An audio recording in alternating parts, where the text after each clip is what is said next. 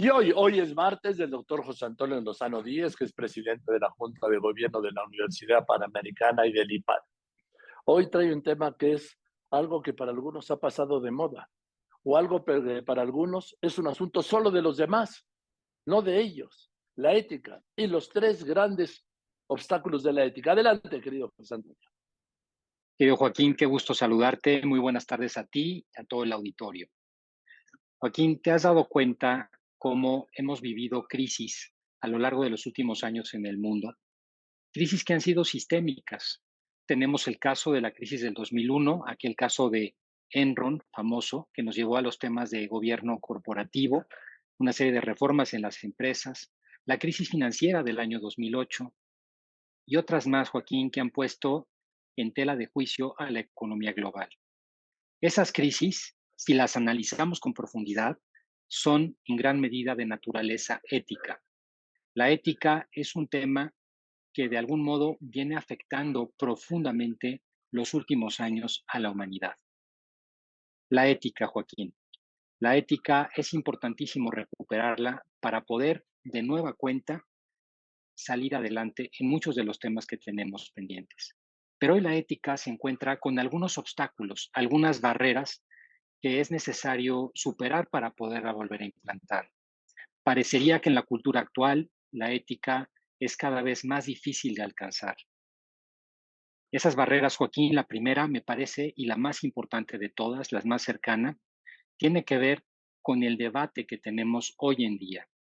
El verdadero debate, Joaquín, el debate de fondo, no es necesariamente entre izquierda y derecha, entre las posturas que defienden el igualitarismo y las que defienden la libertad. No es entre ellas. el verdadero debate está entre aquellos que pensamos que existe la verdad, aunque sabemos, Joaquín, que la verdad muchas veces es difícil de alcanzar, muchas veces no es sencilla, requiere de una actitud humilde frente a ella. A mí me ha pasado en muchas ocasiones, por ejemplo, que frente a un caso en la academia, eh, hay distintas opiniones al respecto. Sobre un mismo caso puede haber inclusive discusión, la hay de hecho. Pero eso no significa que no exista una verdad, que es la otra postura. Para la otra postura todo es relativo. Ese debate entre los que pensamos que es la verdad y que existe y el relativismo, y la idea que hoy se ha llamado del relativismo a la posverdad, es quizás la más profunda, Joaquín. Esa es la primera barrera que hoy la cultura tiene. Supongamos que esa barrera la pasamos para regresar a una cultura más ética y que todos aceptáramos una ética objetiva, que la ética no puede ser solamente de unos o de otros, que la ética no es lo que me parezca a mí, porque en todo caso la ética de algunos pudiera lastimar los derechos de otros. Encontramos entonces una segunda barrera, Joaquín, para la implantación de la ética es qué entendemos por la ética. Hay posturas que confunden la ética con un simple legalismo, con la idea de que cumplir con la ley es ya el cumplimiento ético. Y es cierto, de alguna manera, la ética supone el cumplimiento de la ley, pero es un piso mínimo de la ética. La ética tiene mucho más que eso. Supone un desarrollo de la persona mucho más allá del simple cumplimiento de la ley, de la norma. Decía Bismarck en el siglo XIX, de la ley o de las leyes, así como de las salchichas, no te quieres enterar cómo se han hecho. La ley, por supuesto que se tiene que cumplir, pero no es suficiente. Se requiere más, Joaquín.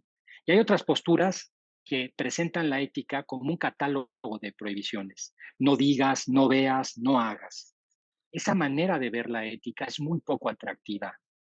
Afecta a la persona, cercena la personalidad y el desarrollo. Es una caricatura de la ética.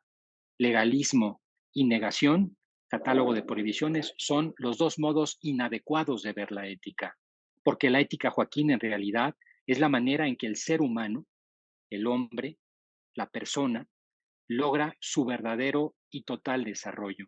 La única manera, en realidad, de alcanzar una vida lograda es teniendo una vida ética. Cualquier otra salida es una salida equivocada. Y la tercera barrera, Joaquín, si aceptamos que hay una verdad o una ética objetiva, está en lo que nos ocurre. Resulta que, aunque muchas veces podamos decir lo que es ético, podamos dar un discurso ético, los seres humanos somos capaces de dar ese discurso ético y actuar en sentido contrario. Hace algunos años escribí un libro muy interesante titulado Puntos Ciegos, publicado por una profesora de la Universidad de Notre Dame y un profesor de la Universidad de Harvard. En él dan cuenta cómo muchas personas, directivos de empresa, gobernantes, que están convencidos de un aspecto ético en su vida, en la vida profesional y en la personal, no lo cumplen. Y no lo cumplen sin darse cuenta.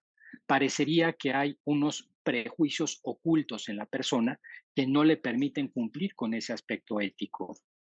Esto tiene que ver en gran medida con la cultura que tenemos alrededor, una cultura que no es precisamente de fomento a la ética, una cultura que afecta el subconsciente de las personas y que al afectar el subconsciente nos afecta también en la actuación por ende. Esta tercera postura, Joaquín, y esta tercera barrera es quizás la más difícil de alguna manera de poder superar. Hoy, Joaquín, más que nunca requerimos rescatar el sentido ético de la vida. Es una de las mayores tesoros que puede tener el ser humano, de los mayores tesoros sociales. Hans Jonas, profesor de la Universidad de Washington, ya fallecido, decía que esta generación, la generación en la que estamos viviendo, es la de mayor responsabilidad ética de la historia porque otras generaciones fueron capaces de hacer guerra, fueron capaces de matarse entre sí, fueron capaces de cometer los peores atrocidades, pero no tenían la capacidad de acabar con el planeta. Nosotros sí, nosotros tenemos esa capacidad y por lo tanto ese mayor poder que tenemos nos da una mayor responsabilidad de orden ético, Joaquín. Estamos en un momento en el cual la corrupción parece haber aumentado en todos los índices en el mundo entero. Hoy, más que nunca, parecería necesario hacer una cruzada, una cruzada de entendimiento en contra de la corrupción. Pero no se trata de una cruzada de acusación y de castigo solamente, sino de comprender que el ser humano corrupto es un ser humano que no alcanza una vida lograda, un ser humano que siempre estará buscando la fuga de su propia existencia, un ser humano que en definitiva no alcanza la felicidad ni la alcanzará. Hoy, Joaquín, más que nunca, tenemos que generar mejores conciencias. Hoy más que nunca tenemos que trabajar. Decía Demócrates, sin querer, todo está perdido cuando los malos sirven de ejemplo y los buenos de mofa. Qué importancia, Joaquín, reconquistar los valores. Decía, y con esto termino, la frase de Fernando Sabater, muy clara acerca de la ética fundamental hoy volver a ella en todo el discurso. Decía Sabater, después de tantos años estudiando la ética, he llegado a la conclusión de que toda ella se resume en tres virtudes. Coraje para vivir, generosidad para convivir y prudencia para sobrevivir. Efectivamente, inunda todo el ser humano y de ella dependemos para lograr la felicidad. Este sería mi comentario de hoy, querido Joaquín. Me da mucho gusto saludarte a ti a todo el auditorio y te mando un muy fuerte abrazo. Así pues, es el doctor José Antonio Lozano Díaz, querido José Antonio, con todo cariño te mando un abrazo.